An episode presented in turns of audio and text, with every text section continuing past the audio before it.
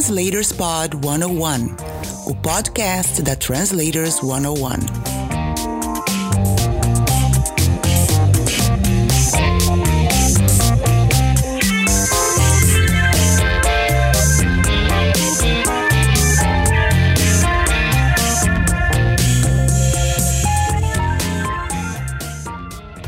Olá, tudo bem com você? Este é o Translators Pod 101, o podcast da Translators 101 com entrevistas de profissionais das áreas de tradução e interpretação para que você tenha uma carreira muito mais tranquila. Fique de olho nas dicas. Bora lá? Convidado Hoje eu converso com o tradutor Walter Mendes Jr. Tudo bom, Walter? Tudo bom, William. Prazer em estar aqui. É, obrigado pelo convite e vamos lá. Obrigado você pela receptividade. Também teremos uma palestra sua. Já aproveitei, já fiz os dois convites ao mesmo tempo. Você aceitou, muito obrigado. E vamos bater um papo então e saber como é que você chegou à tradução, se foi algo planejado, se foi algo que aconteceu na sua carreira, estava numa outra área e de repente, opa, peraí, a tradução foi lá e te pegou e falou: não, fica aqui que você é bom nisso. Como foi? Você planejava isso? William, eu converso com muitos tradutores, né? Aí ao longo, conversei já, né? Com muitos tradutores ao longo da carreira, continuo conversando e sempre que eu posso, eu faço essa pergunta também para eles, para saber, assim, porque a, a, eu vou contar agora, né? Como é que foi a, a, minha experiência e eu sempre achei a minha experiência bastante sui generis, assim. Só que é curioso porque eu vejo que existe uma tendência à história sui generis é, na entrada da tradução, assim. Então eu acho que eu sou só mais mais um, eu não sou uh, um, um, caso especial. Mas eu, eu, brinco que, que eu entrei na tradução por amor, e não foi por amor à tradução. é, eu, eu, explico melhor. É, eu sou de Porto Alegre, né? Caso alguém não tenha reparado pelo meu sotaque. Uhum. E eu namorava uma, uma guria aqui de, de Porto Alegre que recebeu uma proposta bastante boa, assim, eu diria irrecusável para morar em São Paulo, trabalhar em São Paulo, enfim, e, e eu acabei indo junto com ela. Na época, isso era 2007, eu estava fazendo curso de História na Universidade Federal aqui do Rio Grande do Sul e pensava em seguir carreira acadêmica, inclusive, assim, eu já estava pensando em fazer mestrado, doutorado, eu me preocupava com as minhas notas para tentar ser laureado, enfim, era aquela coisa bem é, da uhum. academia mesmo, assim, que eu estava me preparando. E aí, quando surgiu esse, essa história da mudança, eu eu, acabei pesando todas as coisas que eu tinha de vida e pensei, não, vamos para lá. Eu, eu ainda não comecei, né, nada, assim, eu tava estagiando ainda aqui em Porto Alegre. Então vamos para lá, vamos ver o que acontece. Amor, né, William? Amor, aquela ah, coisa que deixa a gente cego, burro e, e, impetuoso, né, assim. e então fui para São Paulo sem nenhum planejamento e cheguei lá, era ainda 2007, então a gente procurava procurava emprego no jornal ainda, né, nos classificados. Comecei a comprar jornal, comecei a olhar os classificados, uh, tentando procurar coisas em alguma área em que eu ainda, em que eu tinha assim alguma experiência, né, ou que eu já tinha algum conhecimento. E, e eu sempre, apesar de estar uh, na época estudando história, eu sempre fui muito bom com, com idiomas em geral, assim, é uma facilidade que eu tenho, enfim. Uh, eu sou meio autodidata, assim, aprendi idiomas sozinho, enfim. E pensei, ok, posso talvez também tentar alguma coisa por esse caminho, assim. Então eu comecei a circular uh, vários anúncios de várias coisas diferentes, várias uhum. mesmo, assim. E cheguei numa oferta de trabalho que era de revisor de textos. E era só isso que dizia vaga, né? vaga para revisor de textos. Pensei eu que pudesse ser, sei lá, uma agência de publicidade, alguma coisa assim, que quisesse um revisor de textos de português, porque não, não dizia nada de tradução. É, fiz o meu, meu cadastro lá na vaga, enfim, fui convidado a, a ir na empresa para fazer entrevista e me lembro até hoje de estar tá indo de metrô pra, lá para a empresa e pensando no metrô naquelas uh, historinhas assim de, de entrevista de, de trabalho, né, de dinâmica de grupo, enfim, que já estava pensando assim, meu animal favorito é a abelha, porque a abelha ela trabalha em equipe. Uhum. eu, eu tava com tudo isso na cabeça. Aí cheguei lá na, na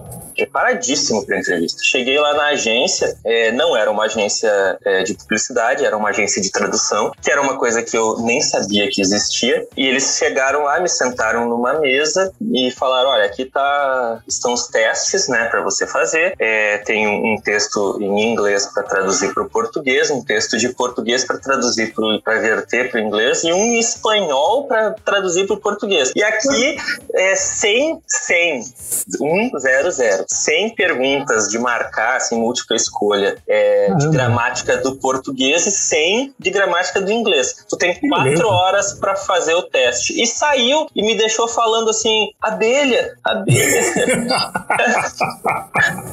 E, e daí eu fiquei sozinho na, na, na, sala lá, fiz o teste. Sorte que eu falava né, inglês, espanhol também, aprendi por causa da faculdade de História e tal. E que a gente tinha muita cadeira de História da América. Então, assim, foi. Vou dizer que foi sorte, mas depois eu vou chegar lá, assim. Mas daí, ok, fiz, a, fiz o teste fui aprovado no teste. Não, uhum. Também não sei como. E, e, fui começar a trabalhar como revisor, então, de textos dentro de uma agência é, de, de tradução bastante bastante estabelecida na cidade de São Paulo. E isso para mim acabou sendo muito legal porque eu consegui, com esse trabalho que durou lá dentro da agência mais ou menos um ano e meio, eu consegui aprender muito as bases do, do, do ofício da tradução. Foi, apesar de não ser um estágio, porque eu tinha carteira de trabalho e tal, foi quase como um estágio para mim, né, nesse sentido, porque a empresa tinha lá dentro é, licenças de cat tools, então eu aprendi aprendi a trabalhar lá dentro com Cat Tools, eu aprendi muito a trabalhar, pegar as, as questões de estrutura frasal, de uh, técnicas mesmo de, de, tradução em geral, com base na, no que os tradutores externos da agência né, uh, traziam uh, dentro dos textos que eles traduziam. Aprendi muito como traduzir e mais ainda como não traduzir, porque isso é uma coisa que eu descobri mais na frente, mas essa agência não pagava lá muito bem para os tradutores, então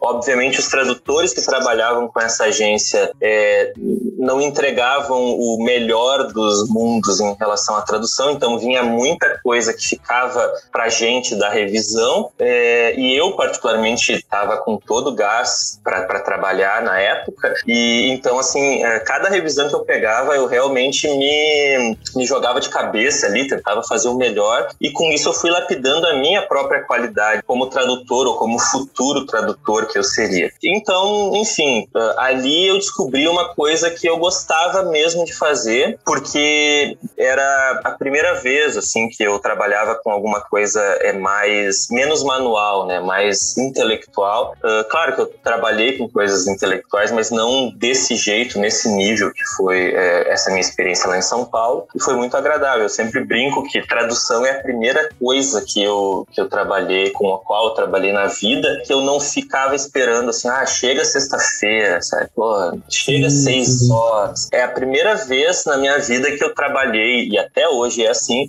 é, eu trabalho com isso e eu não vejo às vezes o tempo passar. Às vezes, inclusive, eu penso, cara, já é tal hora, não pode ser, porque eu preciso ainda fazer tanto, né?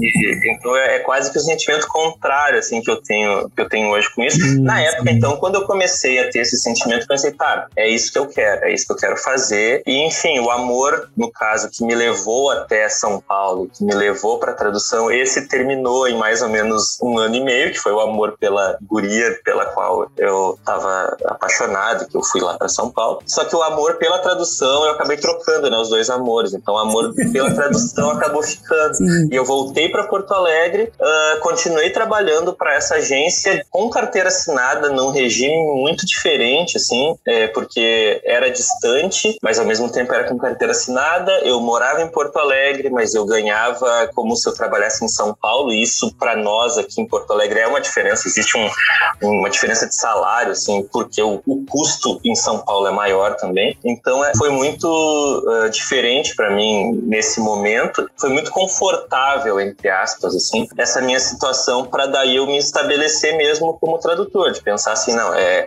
é isso que eu quero, é assim que eu vou trabalhar. Veio a crise de, já tinha, né, um pouco crise mundial lá internacional de 2008, ela foi seguindo, seguindo, aí mais ou menos no fim de 2010, eu acho, um pouquinho antes, é, me ligaram lá da agência dizendo, olha, tem a crise, tá afetando, etc. Então a gente vai ter que te demitir, mas não se preocupa, porque a gente gosta muito do teu trabalho. Eu já trabalhava como tradutor, eu já não era revisor. E a gente gosta muito do teu trabalho e então faz um, um, um, um CNPJ e continua trabalhando com a gente. Então eles me pejotizaram, né? Aquele velho esquema que é muito famoso desde os meados de 2000 para cá em várias áreas. É, eu não tinha escolha, né? Não podia dizer não, não quero, não me demitam, né? A escolha uhum. era ou abrir uh, a empresa ou não. E então para continuar nessa área, abri a empresa, continuei prestando serviço para eles. Só que daí como eu já não era mais contratado, aí eu comecei a olhar para os lados, né? É, porque até então com carteira assinada era das 8 às 6 só para eles. Eu só trabalhava para eles. Eu, nem sabia direito como funcionava o mercado. Eu não sabia que existia um mercado. Eu achava que era assim, os tradutores eram contratados pelas agências, que nem eu, né? Então, quando eu vi é, como funcionava o mercado, eu comecei a ver, por exemplo, né, como eu falei, que eles pagavam muito pouco. E aí eu uhum. comecei gradativamente a ir montando um,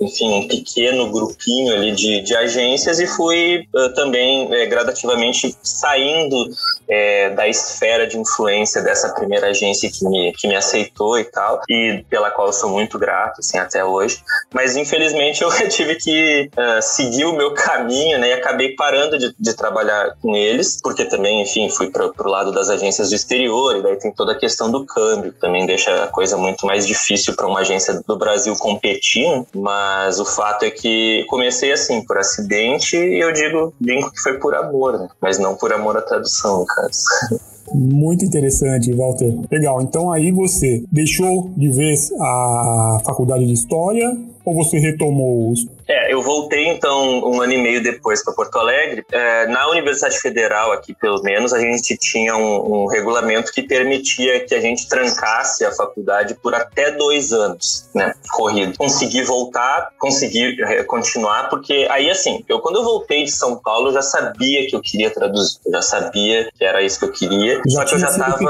E não foi pela abelha lá, né? Exatamente, tinha sido picado pela, pelo mosquito da tradução, mas nem pela abelha. E aí eu, eu já estava bem avançado no curso de História, pensei, não vale a pena agora eu parar e de repente começar a fazer letras, então vou terminar o curso de História, vou conseguir a minha, a, o meu direito à cela especial, se eu for preso. Ó, eu, eu, eu tô evitando fazer a piada com o seu nome, mas assim você me faz usar, cara. É, é verdade, né? Mendes Júnior aí ficou muito, né? Esse sobrenome ficou muito conhecido nas cadeias aí do, do, do Brasil no, em alguns, há alguns anos. E eu já tava me, me, me, preparando. Não, mas eu não sou parente, tá, pessoal? Eu juro que eu não tenho nada a ver com, com a Lava Jato. Mas, eh, enfim, aí eu, eu acabei me formando daí na, na faculdade, me formei em História, sou, sou historiador. E continuei trabalhando daí com tradução, não fui fazer mestrado daí em, em, história, porque realmente do jeito que eu queria, né, do jeito que eu sonhava, enfim, antes ser um historiador de academia, não ia conseguir ser tradutor também. São a, a tradução ela me exige intelectualmente muito durante o dia, né? É, é muito complicado daí é, sim, começar sim. daí um mestrado em história do jeito que eu queria, né? De novo, eu, é, talvez fosse possível, mas eu ia me sentir frustrado porque eu não ia estar conseguindo fazer as coisas que, que eu queria. E, e também eu adorava já traduzir, uh, já estava bem estabelecido uh, financeiramente tal com a tradução, que era uma outra coisa que eu não sabia que dava para fazer, né? Então consegui assim sobreviver da tradução só da, da tradução, me manter só com a tradução. Então eu, eu optei em, em depois de, de, de, terminar o curso de história em abandonar, vamos dizer assim, essa essa essa, essa carreira e me dedicar totalmente à tradução. Aí um ano depois eu fui fazer uh, uma pós-graduação em tradução para aí nessa minha preocupação acadêmica, vamos dizer assim, eu estava buscando uma formação né, na área para na, na, época tinha muita discussão ainda, ainda tem, né? Hoje nosso nosso uh, nosso ofício ele não é regulamentado, então tem muita discussão, né, sobre uh, regulamentação da, da profissão, sobre quem que deveria ser tradutor, se ela for regulamentada, etc, etc. E aí até também para me defender um pouco, eu acabei indo lá para pós em tradução para ter essa formação e poder daí depois dizer não, olha só, eu, eu sou historiador, mas também eu sou tradutor formado, né? Então me deixem traduzir, né? E isso, mas acabou sendo muito, muito, muito bom para mim. Curso de pós, eu fiz o curso de pós é, da era Gama Filho, né? Uh, hoje eu acho que é o curso da Estácio, né? Que, Isso, é, que Estácio. absorveu, é, absorveu da Gama Filho. Uh, eu fiz esse, esse curso de pós e acabou sendo muito bom para mim, é, porque no curso não tinha, não tinha muita gente que já trabalhava com tradução. O curso era formado por muita gente que era de outras áreas e que queria entrar na tradução. Tinha eu e mais poucos, assim, que já trabalhavam com, com isso. E acabou por conta desse, dessa configuração, assim, da turma, entre professores, alunos já experientes e alunos não experientes, acabou sendo uma ótima experiência de networking, assim, para mim, porque eu, até então, eu estava muito solitário na, na tradução. A tradução, ela, se a gente quiser, ela pode ser bem solitária, né? E, e bem cooperativa também. Uh, mas na época, como eu não conhecia muita coisa, eu não conhecia muita gente, enfim, da tradução, eu estava ainda muito, muito distante. Eu tinha muito contato com informações sobre a tradução, é, principalmente com base em blogs e, e, ainda no Orkut, isso quando eu estava em São Paulo ainda, uh, tinha o, o, grupo, acho que era o 50138, acho o nome.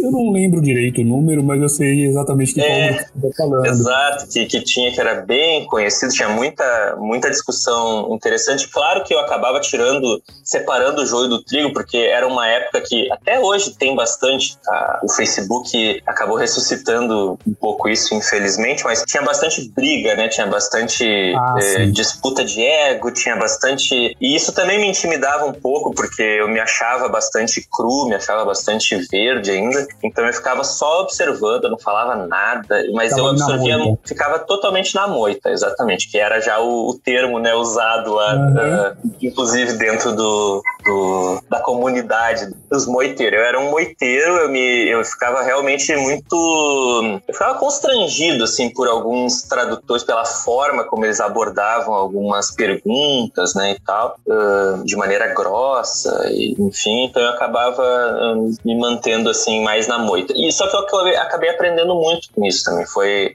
foi uma época de formação, vamos dizer assim, muito boa para mim. Uh, tinha o blog é, tradutor profissional, né, do, do Danilo Nogueira, é, que me ajudou muito também é, nisso, porque tinha muitas informações lá é, bastante úteis para quem está começando, enfim. Uh, tanto informações, é, é, porque assim, tanto nos blogs, no, no Orkut ou depois no, no Facebook, tinha muita informação que eu discordava, mas de qualquer forma acabava sendo uma visão de, de mercado, uma visão de, de profissão com a qual eu me familiarizava e podia depois é, mastigar ela e dizer não, eu não quero isso aqui, né? Ou isso aqui eu quero e vou usar. Sim. Então é, foi muito, foi um período ali muito rico para mim de informações e que fez com que quando eu chegasse na pós eu já estava com bastante conhecimento, né? Do, sobre mercado, sobre profissão, só que eu ainda não tinha essa parte mais do networking. Então eu acabei fazendo contato com conhecendo bastante gente ali entre professores, entre os meus colegas, tanto os que estavam começando quanto os que já começavam. E ali foi o primeiro passo, eu acho, para o que seria depois, assim, é, essa minha vontade daí de unir os tradutores pessoalmente, né, nos encontros, mas que começou um pouco nessa, nessa minha experiência da pós. Então, assim, é, eu ter terminado o curso de História e começado depois uma pós em tradução acabou me ajudando também bastante é, direta e indiretamente com, com a profissão. E é, essa questão de ter ido fazer a pós. Como é que você é, colocaria a questão de equilíbrio entre a prática e o conhecimento acadêmico? Fez muita diferença para você fazer a? Essa é uma pergunta. Digo, sim, sim. Né? Essa é uma pergunta bem interessante e que ela, eu não, eu não vejo assim, ela, eu não vejo uma resposta única para ela. Eu acho que depende de, de vários casos, porque tradução ela é uma área, ela é uma área guarda-chuva, né? Ela tem muita coisa dentro dela, muita coisa.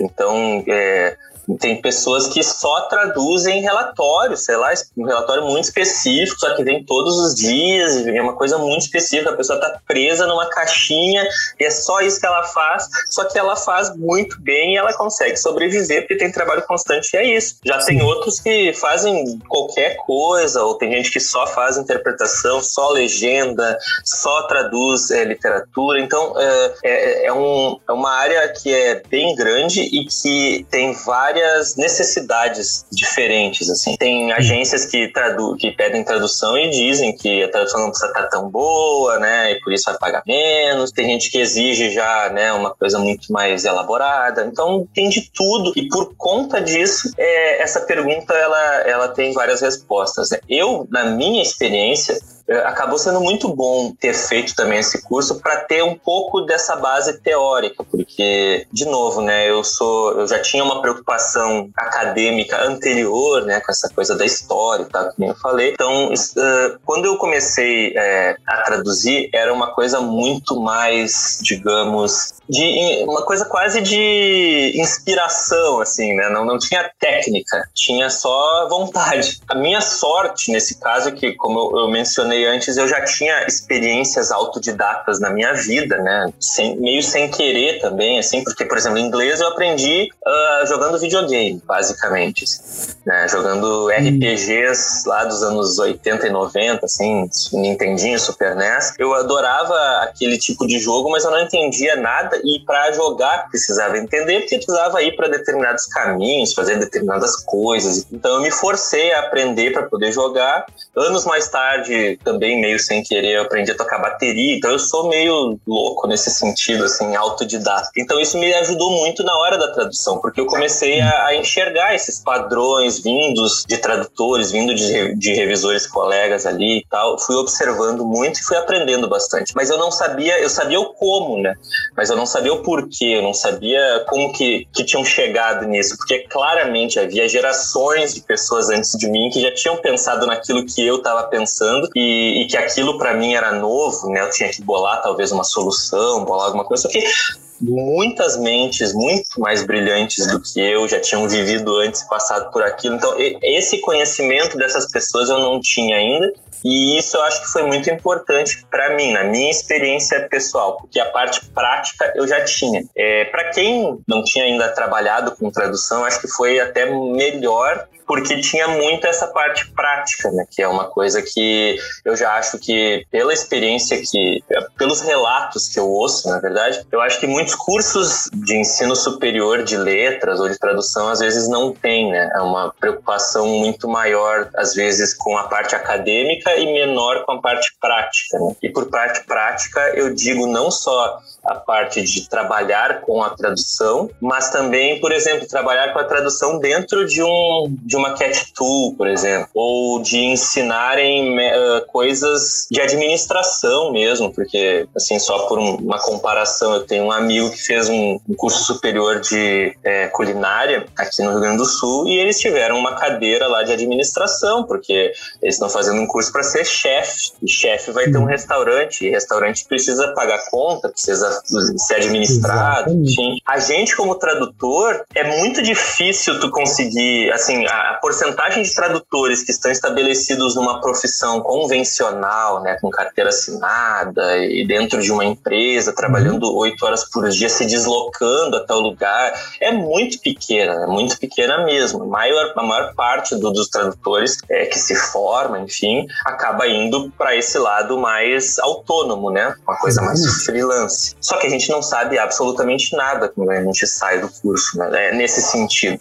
E pelo menos isso após tinha um pouco, né? Tanto com, na escolha dos, dos professores, né? Que a maioria, a maior parte era tradutores é, que estavam é, realmente na área, né? Traduzindo, porque, de novo, né? Eu não, não fiz curso superior de letras, posso estar falando um monte de coisa que não se aplica à realidade de algumas pessoas, mas eu, eu, eu recebi relatos, né, ouvir relatos de, de muita gente. Então, é, professores universitários de letras aqui, pelo menos, né, normalmente são professores que estão voltados para a academia, né, que eles estudam, eles não traduzem necessariamente. Traduzem assim do jeito que o, o tradutor freelance traduz, né, aquela coisa de pegar, ficar várias horas por dia trabalhando num projeto, enfim. Isso aí normalmente eles não fazem, porque eles não podem também, né? Eles estão, são professores universitários. Se for. Dedicação exclusiva. Exatamente. Se for de Universidade Federal, ainda tem dedicação exclusiva e tal. Então, não é uma questão de culpa nem nada. É só uma questão de diferença de foco, né? De diferença de aplicação dessa, desse conhecimento. E eu acho que o, o curso da pós acaba tendo uma, uma, um foco muito mais prático do que o, o curso superior em letras ou em tradução. O que não, de, o que não torna ele melhor, torna apenas ele diferente. É, é um outro tipo de abordagem é, que é complementar até, eu acho, a essa abordagem da letras. Porque, obviamente, né, eu como curioso, é, depois uh, o que deu para estudar na pós eu consegui estudar, e o que não deu eu peguei ali as referências bibliográficas depois e fui atrás para ver a parte teórica, né, enfim, mais a fundo da, da parte linguística da coisa. E, e posso dizer que também, é, com base na minha experiência, eu acho que foi um complemento muito bom, assim. Então, respondendo a tua pergunta, meia hora depois, é, eu acho... Não, você substanciou é, toda a sua Exatamente. Eu, é, eu, você elaborou tudo. Muito obrigado, Eu acho que a gente...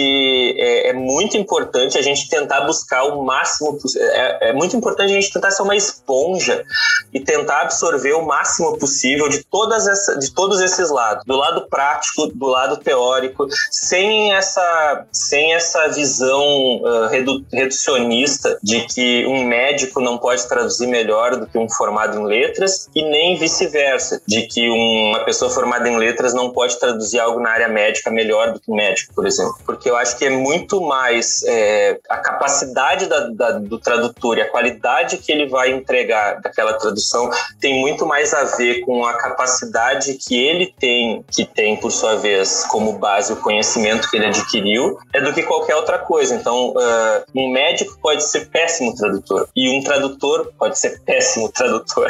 a gente não, não, não pode ter é, garantias de que alguém formado em letras vai ser melhor ou que alguém que não é formado em letras, mas que é especializado é melhor. E, e a gente consegue ver um pouco essa lógica aplicada no mercado quando a gente vai, por exemplo, fazer testes para agências de tradução e eles não pedem necessariamente de cara a tua, o teu diploma, eles pedem um teste. Uhum. Uh, até já tem, hoje em dia tem agências né, pedindo diploma, ou pelo menos tantos anos, acho que cinco anos na área e tal, para conseguir ISO, né, a certificação ah. e tal. Mas são, são coisas muito específicas. Na parte prática mesmo, né, do, do de fazer, o que, a, o que a agência quer é um, um, um trabalho bem feito, é, com qualidade aceitável e dentro do prazo acordado. E, e isso, apesar de ser simples, é bem complicado. E não é um curso de letras ou uma pós-graduação ou o meu curso de história ou qualquer, outra, ou qualquer outra coisa que vai necessariamente fazer isso acontecer. Né? Isso vai ajudar, são ferramentas, obviamente, muito importantes, só que eu, eu conheço tradutores que nem,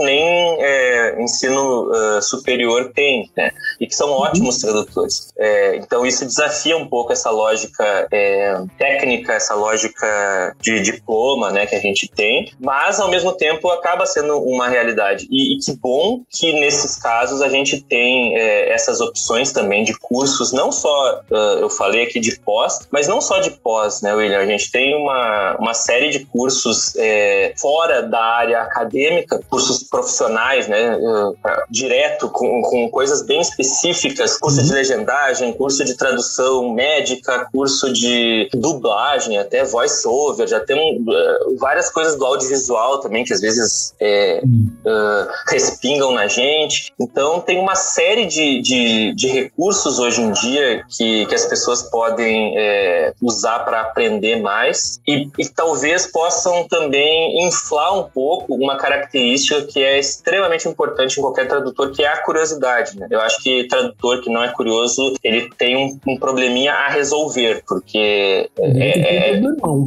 é, exatamente, porque é bem complicado a gente não querer, uh, a gente não se perguntar, tá, mas peraí, essa história tá estranha, eu vou atrás, e ir atrás, né? E, e, ver, não, mas então tá, então isso aqui é assim por causa disso. Essa, essa coisa do, de, dessa curiosidade de saber o porquê, o como, o que, que, que o tradutor tem que ter na hora de traduzir, ele obviamente seria bom que ele tivesse também uh, no restante da vida dele. Né? E, e nessa parte de, de ir atrás do, do, conhecimento, de buscar cada vez mais essas coisas. Não, peraí, mas saiu uma ferramenta nova, né? Deixa eu dar uma olhada nela.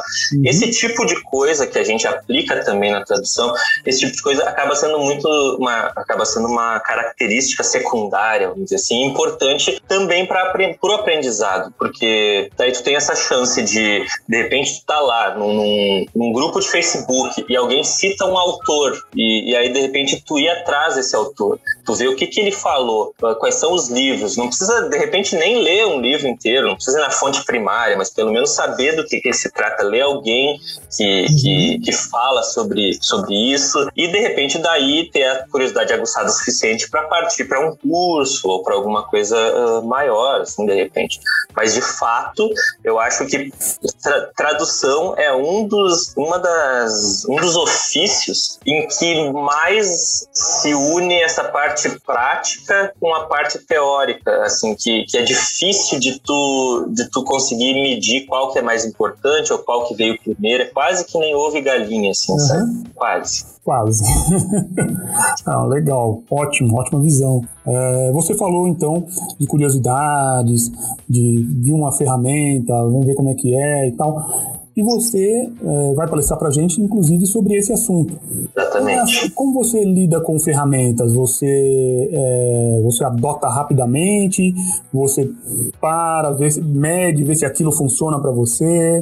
Como é que é a sua abordagem a ferramentas, principalmente a novas ferramentas? Tá. É, primeiro, é, assim, a gente tem que ter um, um, uma ideia, pelo menos eu tenho a ideia de que tradução é uma área enorme, então as ferramentas que elas, é, que elas aparecem, ou elas são muito generalistas, que é o caso das Cat Tools em geral, ou elas são muito específicas, que é o caso, sei lá, de um subtitle editor, sei lá, alguma coisa tipo um, um programa de legendagem, por exemplo, né, uhum. que é específico daí para um tipo de tradução. Então a primeira coisa que eu vejo é esse, essa ferramenta nova, ela, eu olho para ela, eu consigo ver que ela tem uso para mim, né, que pro tipo de tradução que eu estou fazendo agora, tem, ok, então vamos olhar. Não não tem, vamos olhar também para ver, então, para que, que ela serve, né? Tipo, ah, por exemplo, ela é para legendagem. Ah, legal, mas o que, que ela faz? Né? Ah, tu consegue botar o tempo. Tá, mas como que, o, o que, para que que serve? Ah, é para botar ali na legenda, na hora que os caras falarem, né? Vai aparecer.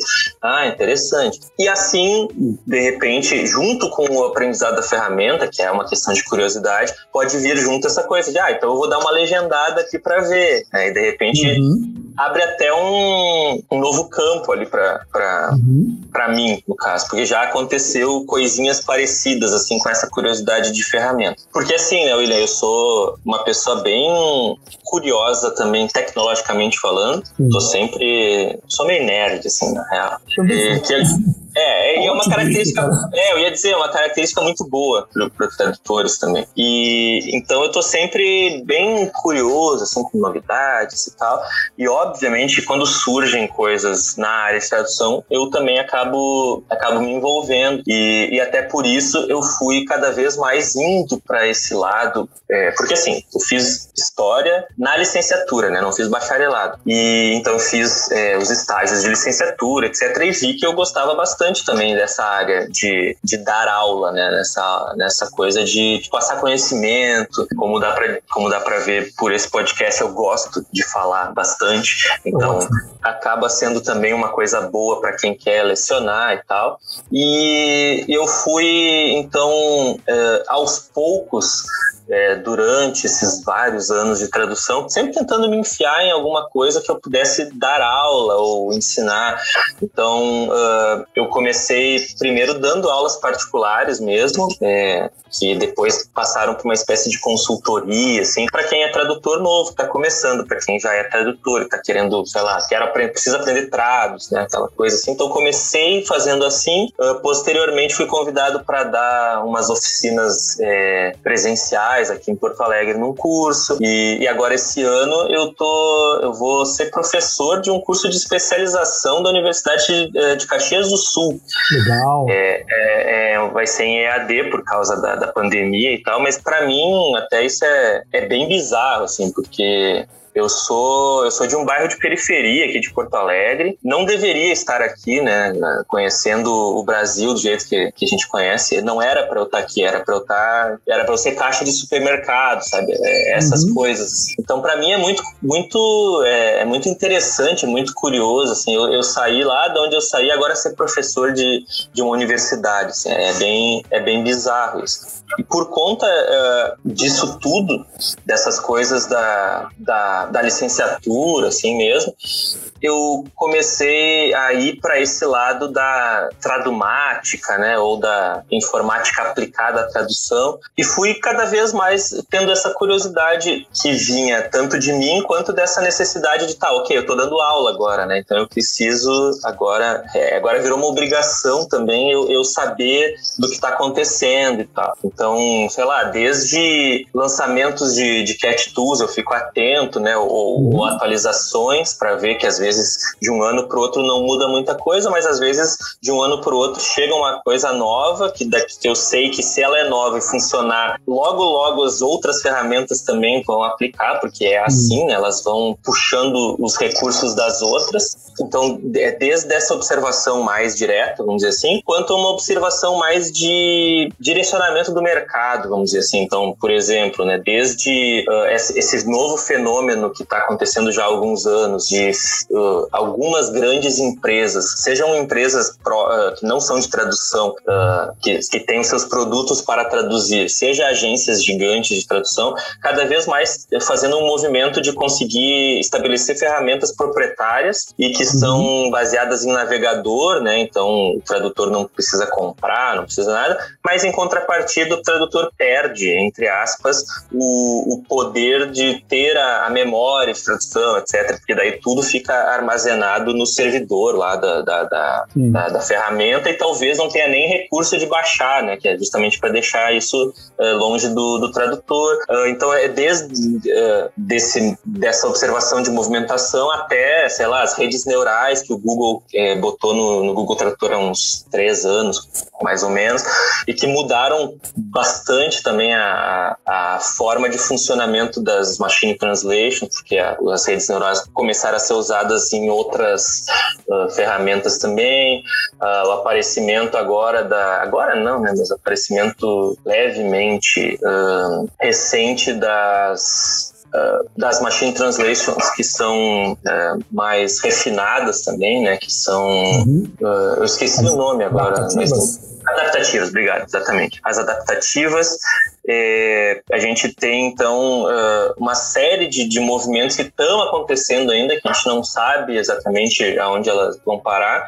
E tudo isso, não só as ferramentas, né, mas tudo isso é, eu acho que é importante de, de acompanhar assim, e também de ser curioso, porque não só tem a ver com ferramentas e possibilidades de a gente fazer o nosso trabalho melhor, mais rápido, com mais qualidade, como também é, a gente ter, é, olhando essas novas tecnologias, ter um pouco uma ideia de como vai ser o nosso trabalho daqui a um, dois, cinco, dez anos, né? porque essas ferramentas elas também vão apontando um pouco o direcionamento. Né? Por exemplo, as MTs elas foram no início com a piada, né? todo mundo, uh, até uhum. hoje em, em grupo de Facebook às vezes aparece né, uma outra coisinha assim, mas antigamente era muito e era praticamente um sentimento geral do dos tradutores, quase que uma coisa do ludismo, assim, né? De, de, tipo, não, isso aqui ou vai acabar com a nossa vida ou vai ser uma porcaria, então vamos falar que é uma porcaria já para né, a uhum. gente não ser ameaçado. E, e, o que aconteceu foi que elas foram cada vez mais sendo é, desenvolvidas a ponto de hoje elas ajudarem a gente, né? Elas serem um auxílio e ao mesmo tempo elas terem mudado uma parte da, do cenário atual da, da tradução de agências, né? Tudo que eu estou falando aqui é da minha experiência e a minha experiência é principalmente com tradução de agências. Uhum. Uh, e então assim a gente vê é, um, um, fenômeno que é o da pós-edição, né? que, que, seria o caso das, das agências após tradução, que eles chamam pós-edição com qualidade humana. Né? Então uhum. é tu colocar um ser humano ali para refazer ou para pelo menos revisar o que a máquina fez Uh, e, e, o que eu falo até para as pessoas que às vezes me perguntam, tá, mas e, tu acha que tu vai ficar traduzindo para sempre, né? Porque o Google Tradutor está traduzindo muito bem e tal. Eu sempre eu, eu acabo traduzindo bastante coisa de tecnologia, né? Então eu sempre respondo que se no dia em que essas grandes empresas de tecnologia pararem de, de pedir tradução, aí eu vou começar a me preocupar.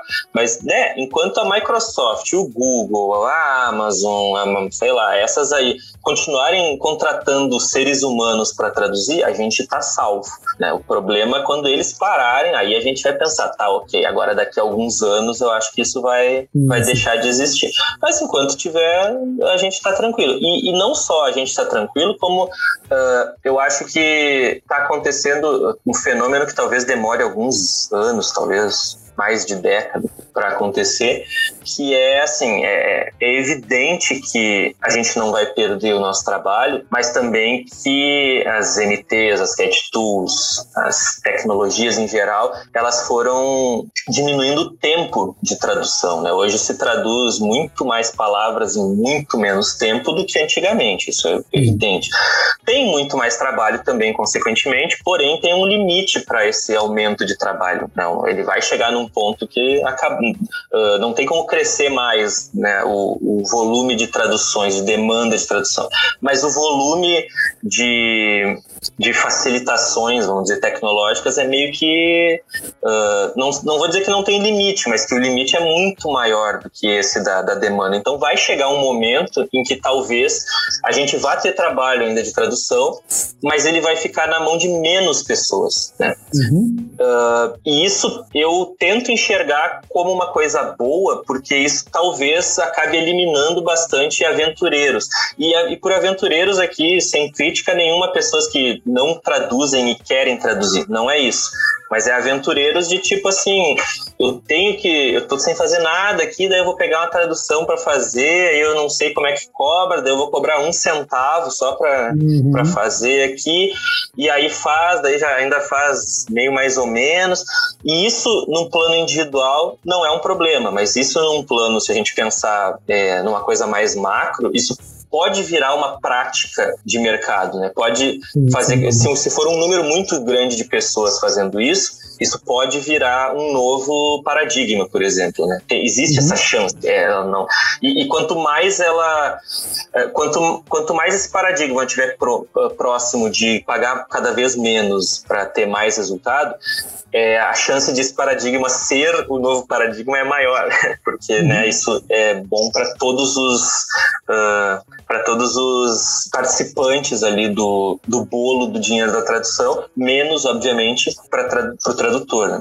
Uhum. E então eu acho que pelo menos vai, vai a, a, o uso de tecnologias em geral vai ter esse, bom, vai ter não, né? Pode ter essa consequência positiva que é de repente a gente acabar ficando uh, mais ou menos depois de algum tempo de estresse ali, de, de, de, adequação, talvez as, as placas tectônicas da, da tradução daí se alinhem direitinho e aí a gente acabe ficando com um campo uh, grande ainda e só que com uh, ocupado basicamente por profissionais que sabem o que estão fazendo, porque os que não sabiam acabaram sendo defenestrados por uma quase por uma coisa darwinística assim, né? De, tipo, eles não eles não tiveram adaptação àquele meio meio né, profissional.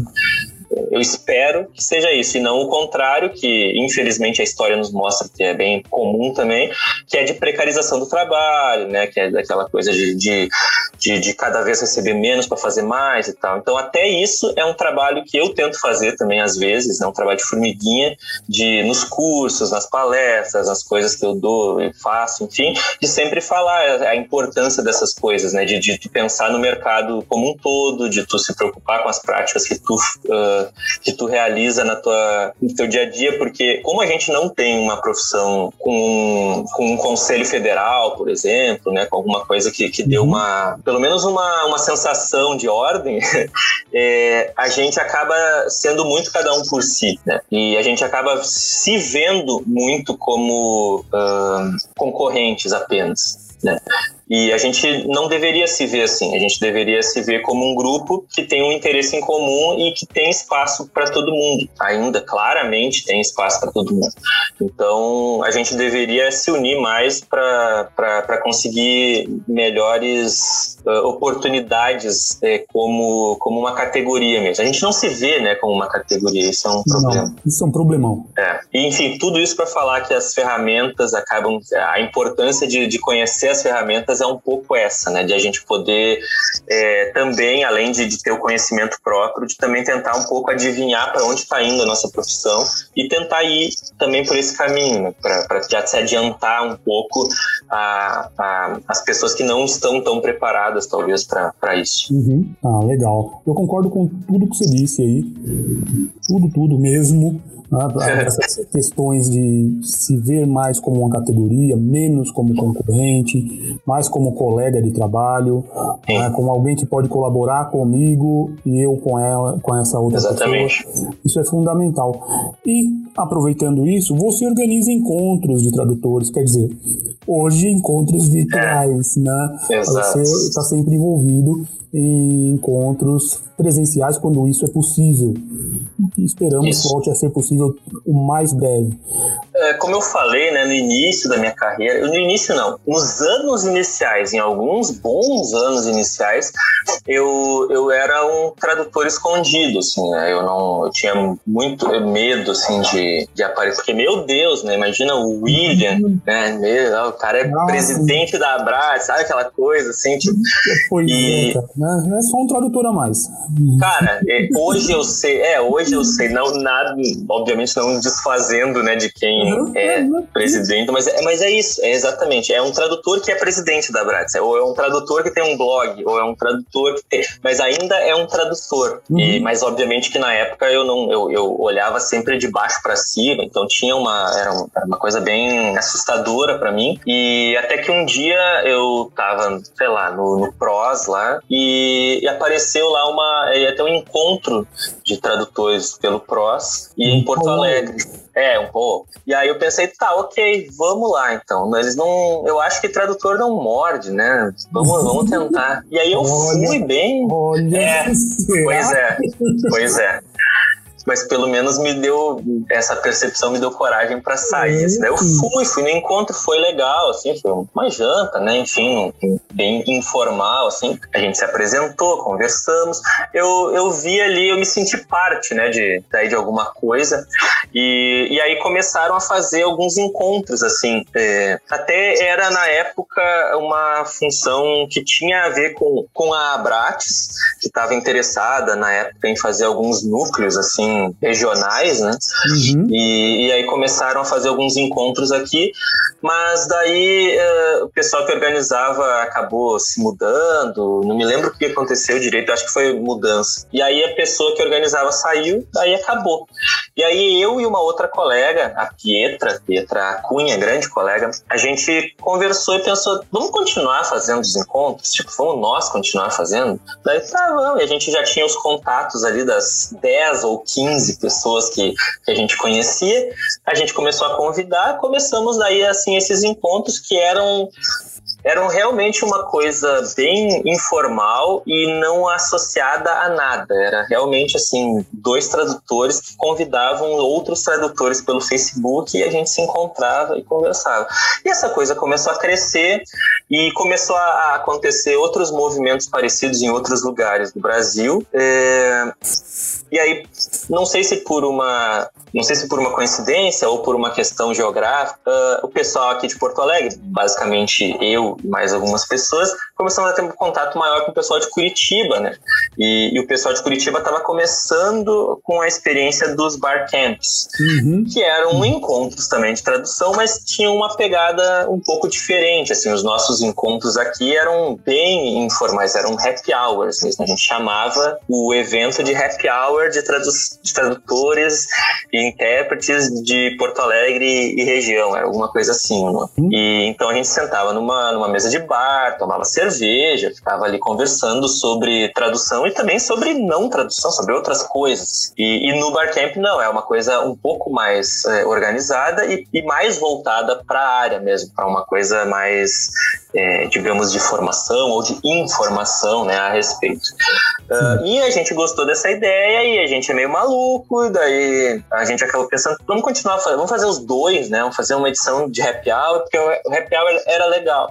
Então vamos fazer uma edição de happy hour e vamos pegar e fazer uma edição de barcamp, porque o pessoal de Curitiba deu essa ideia para nós, né? De a gente pegar uhum. e fazer aqui. E aí teve uma época, então, que eu comecei a organizar dois eventos desse tipo, né? O, o barcamp e os happy hours, foi e foi uma experiência muito legal. Tem sido né? Só tá pausada agora por, por motivos é, de força maior. Mas uh, tem sido uma experiência muito legal porque é, o networking é realmente fundamental assim para para sobrevivência de, de, qualquer tradutor. Isso está sendo legal de ver porque tanto eu hoje é, tenho vários colegas que, que me ajudam no, em trabalhos quanto eu sou chamado por, por por é, colegas que eu conheci desse jeito para trabalhos que eu jamais faria, né? Eu jamais conseguiria esses trabalhos. E esses trabalhos, por sua vez, eles acabam sendo úteis não só pelo dinheiro que a gente faz, mas também pelo contato que a gente tem, que a gente ganha, e também pelo, às vezes, porque tu tá às vezes tão bitolado, assim, é, traduzindo uhum. a mesma coisa para a mesma agência o tempo todo. Daqui a pouco tu faz um networking, faz um contato, né, conhece pessoas diferentes e essas pessoas vão te apresentar de repente para um outro mundo dentro da tradução que talvez tu nem soubesse que existia ou talvez tu soubesse e quisesse muito estar lá, só que não tinha essa oportunidade, né, por conta da, da agência, da, daquele foco que tu estava antes. E aí de repente tu vê uma coisa nova, tu aprende uma coisa nova nova, tu de repente te direciona para uma coisa nova. O networking também é importante para a gente saber experiências mais próximas e mais sensíveis, vamos dizer assim, de outros colegas, por exemplo, prática de preços é, e coisas do tipo, porque uh, prática de preços hoje é muito difícil tu arrancar essa informação assim de, de tradutores que tu não conhece. Então, para quem está iniciando, por exemplo, é um terror fazer um, um orçamento. É, a pessoa às vezes não tem a menor ideia de como fazer. E às vezes com o networking, se tu já conhece, mesmo tu sendo inexperiente, tu foi, sei lá, na, no, no congresso da Abrates, e aí tu conheceu lá o William, entendeu? Tu trocou cartão só, tu falou, William, eu te conheço, eu gosto muito do, do teu trabalho, do teu podcast e tal. Deu o cartão. Só isso. Aí, de repente, vai chegar o ponto em que eu volto para casa depois do congresso, passa um tempo, um cliente, primeiro cliente chega em mim e pede para eu fazer um orçamento e eu não tenho a menor ideia. Eu posso pegar esse cartão, se eu for corajoso o suficiente, né? Eu posso pegar esse cartão e chamar o William. É, chamar o William. É, dizer, ah, tu lembra de mim, a gente se encontrou, a gente conversou, tal coisa e tal. Ah, tô com uma dúvida que eu tô começando, né? E daí tem um cliente que tá me, me pedindo um orçamento, como é que eu faço? Se o William for um cara legal, o William desse exemplo, é, ele vai ajudar. É. é um outro, careca, é, um... é, é careca de cavanhaque. É, foi presidente da Brat, mas não sou eu. É não, não é, é um outro. É um, é um William com. Ah. Não é com W, né? Ah, então não. Então é outra pessoa mesmo. É outra, é outra pessoa, exatamente. Uhum. E, e, esse William, então, pode ajudar de bom grado nessa né, pessoa. Então, é, o, o, networking ele pode funcionar de, em vários níveis, né? E, uhum. e, e os encontros de tradução acabam funcionando também para isso. Eu sempre brinco com as pessoas que eu não sou bonzinho, eu faço, né? Tipo, ah, olha só que legal ele se ele dá o tempo dele para fazer. Não, isso é bom para mim também de várias uhum. formas. É, é bom diretamente, porque né, eu acabo sendo conhecido por outros tradutores e tem toda essa questão de network, mas tem também, e eu acho que é muito mais importante, até tem um elemento indireto disso, que é justamente de tu trazer pessoas que talvez fossem ser essas aventureiras do futuro e tu mostrar para eles que, que existe uma prática, né, que existe uma, um direcionamento, que, que as pessoas são.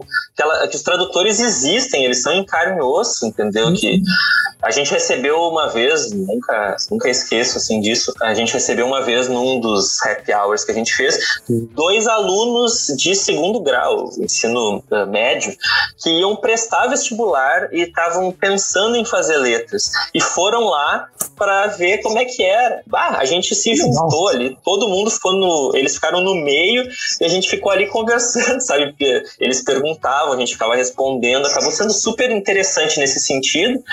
E, e, a gente conseguiu ali, de uma maneira ou de outra, dar um, uma espécie de direcionamento para eles que eles não teriam de outra forma, ou pelo uhum. menos eles não teriam da, dessa forma tão é, quentinha que foi. A gente tá num bar, todo mundo bebendo, eles no meio, perguntando mil coisas, coisas das mais assim óbvias, as, as questões mais fundamentais da tradução, e a gente ali respondendo para eles. Eles devem ter adorado. Uma delas voltou encontros outras vezes, trabalha com isso hoje e tal já. Então, esse tipo de coisa é, é, é muito, é muito legal quando a gente consegue, assim, é, nos encontros. Claro que tem toda a questão social também que é muito legal, né? Tipo, a gente faz amizades também, a gente sai de... Eu sou amigo hoje de vários tradutores que eu conheci nos happy hours, né? Na, né? Nesses encontros. Então, tem toda uma questão social também que é muito interessante, muito legal. Uh, e tem toda essa questão profissional também. Enfim, eu só, eu só consigo ver vantagens assim nas pessoas. Quem, quem mora em alguma cidade que não tem é, nenhum tipo de encontro de tradutores já vai pensando em fazer quando acabar a pandemia, porque depois que acabar a pandemia, todo mundo também vai querer se juntar, uhum. vai ser até pela, pela experiência que o Brasil mesmo teve em 19 e 20, né, 1919, 1920, lá durante a, a, o surto da, da gripe espanhola, que foi a última grande pandemia, assim, atingiu uhum. o Ocidente, né, antes dessa, que o Carnaval, investi, procurem isso sobre o Carnaval de 1920. Provavelmente foi o Carnaval mais sacana, mais, sei lá, pornográfico que já aconteceu, porque era o Brasil, é, é, porque era o brasileiro saindo de uma pandemia que matou uma galera também, assim, e, e, podendo comemorar a vida, né, logo depois. Então, assim, eu espero que quando acabar tudo isso, não que a gente vá ter esse tipo de carnaval, né? Não vou dizer que. Mas que, que vai ter muito uma demanda uh, represada muito grande por encontros físicos, né? Por coisa a gente tocar a pessoa, poder apertar a mão, poder abraçar uma pessoa. Então, quem não tem, quem mora em cidades que não tem encontros, já procurem é, estabelecer planos para fazer, porque vale muito a pena, de todas as formas. Legal. É, isso tudo que você falou antes, né, de pegar quem está começando e, ó, vem aqui, é assim e tal, isso, isso tudo é o que a gente tenta fazer na Translators, né? Isso Sim. funciona muito bem, a gente vê os resultados. As pessoas dão feedback pra gente, olha, funciona, eu fiz isso, fiz aquilo, ah, participei do concurso, e logo logo teremos mais uma edição de legendagem e tal, e olha, abriu tal porta para mim. É isso. E a pessoa entra sabendo, né? sabendo como cobrar, sabendo como se portar, tendo dicas de o que não funciona principalmente. Olha, Exatamente. Isso, isso aí, se você fizer desse jeito, vai dar certo só para esse trabalho. Depois, esquece. Exatamente. Então, tudo isso ah, a gente tem mesmo que, que ajudar mostrar para quem está começando. Bom, a gente já está para chegar no finalzinho. Queria saber de você se você tem algum caso inusitado na tradução ou mesmo nesses encontros que você possa nos contar. Cara, caso inusitado, eu tenho. Na verdade, eu tenho uma, uma opinião, assim, sobre, é, sobre o mundo da tradução. Eu, eu acho que, que a tradução, ela é uma uma, um ofício que pode ser muito solitário, né, por, por natureza. E isso, às vezes, pode servir é, para atrair pessoas que têm algumas dificuldades, às vezes, de socialização, para dizer o mínimo, né? Porque talvez são pessoas que já tinham uma carreira, ou pelo menos uma tentativa de carreira estabelecida em alguma outra profissão, e por, enfim, questões principalmente de relacionamento interpessoal, acabam ficando meio escanteadas naquela profissão, sabem um outro idioma, são boas redatoras, né, conseguem traduzir bem, e ali estouram, porque não, não, não tem colega de trabalho na volta, não tem aquelas intrigas, aquelas coisas que às vezes, para alguns tipos de pessoa, acabam sendo um problema. Né? Não estou dizendo com isso que todos os tradutores são assim, não estou dizendo nem que a maioria dos tradutores é assim, só estou dizendo que o fato de a nossa, de a nossa nosso, nosso ofício ter essa, essa natureza mais solitária, atrai bastante esse tipo de, de perfil. E esse tipo de perfil, que é mais deslocado socialmente, acaba gerando histórias bem, assim, curiosas. Porque quando tu junta dois, três, quatro, assim, né, num grupo de 20, por exemplo, num encontro de tradutores, é, pessoas mais observadoras que nem eu, assim, só ficam olhando e vendo, né, assim, essa maravilha maravilha de pessoas que têm dificuldade, às vezes, de socialização ali é, vencendo até uma, às vezes, um medo deles, né? De, enfim, pode ser de trauma, pode ser de característica mesmo, qualquer que seja a, questão. E de repente estão tão ali, estão tão se divertindo, e daí a gente vê que começam a formar turminhas, né? Assim, porque daí no próximo encontro, aí vem, vem os três é, reunidos, os quatro reunidos, sabe? Tipo, é muito, é, é, apesar de não ser necessariamente uma história engraçada, né, ou curiosa, acaba sendo muito legal ver assim, pô, é, eu que fiz isso, né? Assim, por mais que eu não tenha ido lá unir, mas é, se não fosse esse encontro, essas pessoas elas iam estar tá, de repente ainda, né, nessa, nessa, nessa coisa, porque foi um pouco uh, o que aconteceu comigo. Não que eu tenha esse problema uh, de socialização, porque eu não tenho, mas eu tinha esse problema talvez de, de ser ser, de achar que eu era muito pouco para aquele momento, né? Eu achava, tipo, não, é, eu não sou tradutor, entendeu? Tipo, não sou, eu sou, sou, eu sou mal formado em história, não sou tradutor, não, não posso ir nesses, nesses lugares, eles não são para mim. E, e, quando tu vê, assim, que tu consegue trazer pessoas que venceram essa barreira, né? Que estão começando, tipo, que nem foi o caso desses dois alunos, assim, né? Foi uma, uhum. foi uma sensação muito, muito boa, assim, porque sei lá, eram pessoas de 17 anos, 18 anos, que estavam ali numa, sei lá, quinta-feira de noite, assim, perdendo, entre aspas, o tempo delas, com um monte de adulto, né, com um monte de gente velha, Uhum. Uh, mas lá para conseguir para adquirir conhecimento, né, para buscar informações para uma decisão de vida delas, uma decisão bem complexa, né, bem que a gente está sempre ali ansioso, tem 17 anos, tem que escolher o que tu vai fazer pro resto da tua vida, né, uma uhum. responsabilidade imensa e a gente poder estar tá ali ajudando, enfim. Esse é só um caso, né? Mas tem vários outros parecidos, assim, e é sempre muito legal, assim, quando acontece. Assim. Agora, então, para a gente encerrar, eu queria que você desse dicas né, para quem está começando, você já deu várias, e aliás, eu vou pontuar uma delas, até vou colocar uma frase aqui, que é, ficou segundo é, o que você disse aí, para ser tradutor, seja como Bob. Bob é uma esponja. Exatamente. Não é? Seja, então, seja o Bob. É, seja o Bob, seja uma esponja. É, o que mais você todo... pode dizer de dicas? Muita gente fala dessa coisa da curiosidade do tradutor e ela é muito verdadeira, né?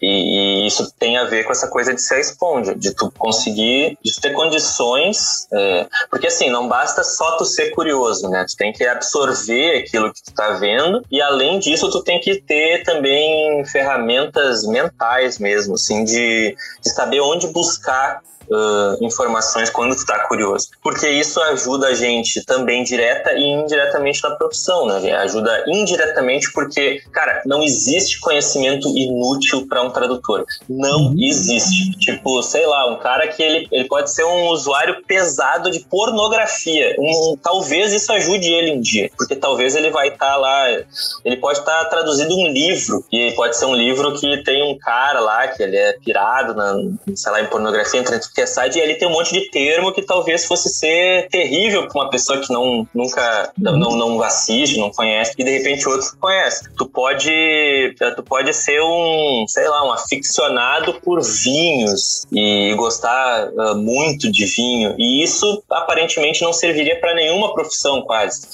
Uh, mas para tradutor pode servir, porque pode calhar de tu precisar disso. Então, não existe informação inútil. Isso é, uma, é um elemento, eu acho que, que é bem importante. E só para dar um exemplo disso, que eu acho que também já entra na parte da história curiosa, eu era revisor lá naquela agência de São Paulo e eu traduzi, eu traduzi não, eu revisei uma, era legendas de vídeos que iam aparecer na telinha da, do avião, né, quando tá indo de avião, tá, tem as telinhas uhum. lá. E aí eles uh, tinham lá, tinha uma, um, um videoclipe que era, uh, sei, agora não sei os artistas, né, mas digamos lá, era Justin Bieber, Pete, e aí ponto, né, Fit ponto, e outro artista lá, William Casemiro.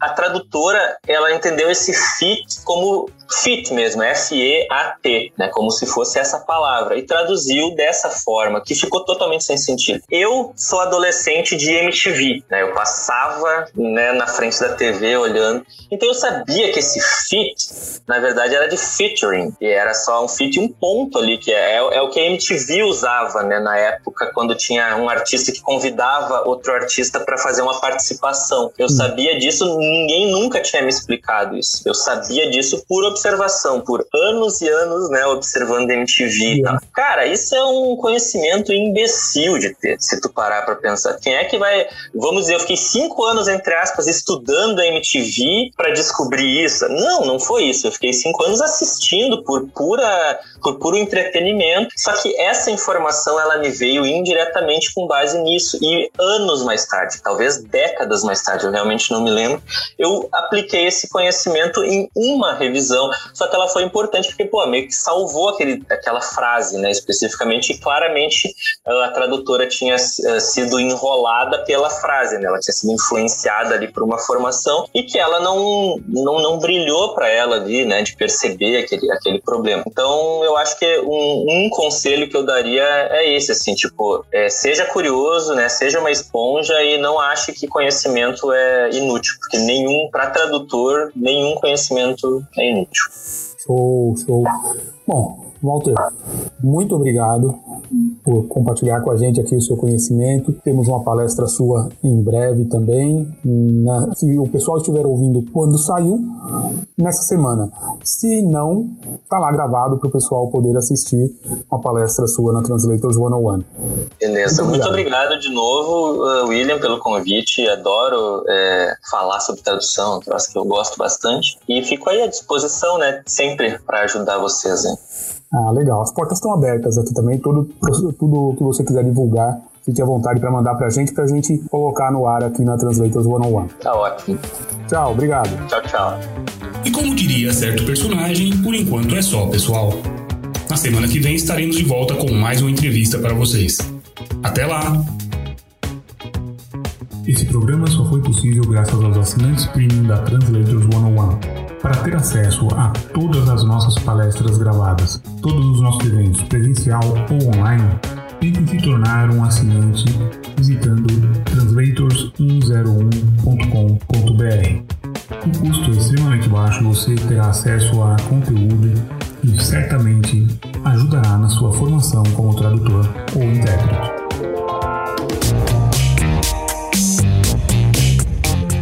Translators Pod 101 o podcast da Translators 101.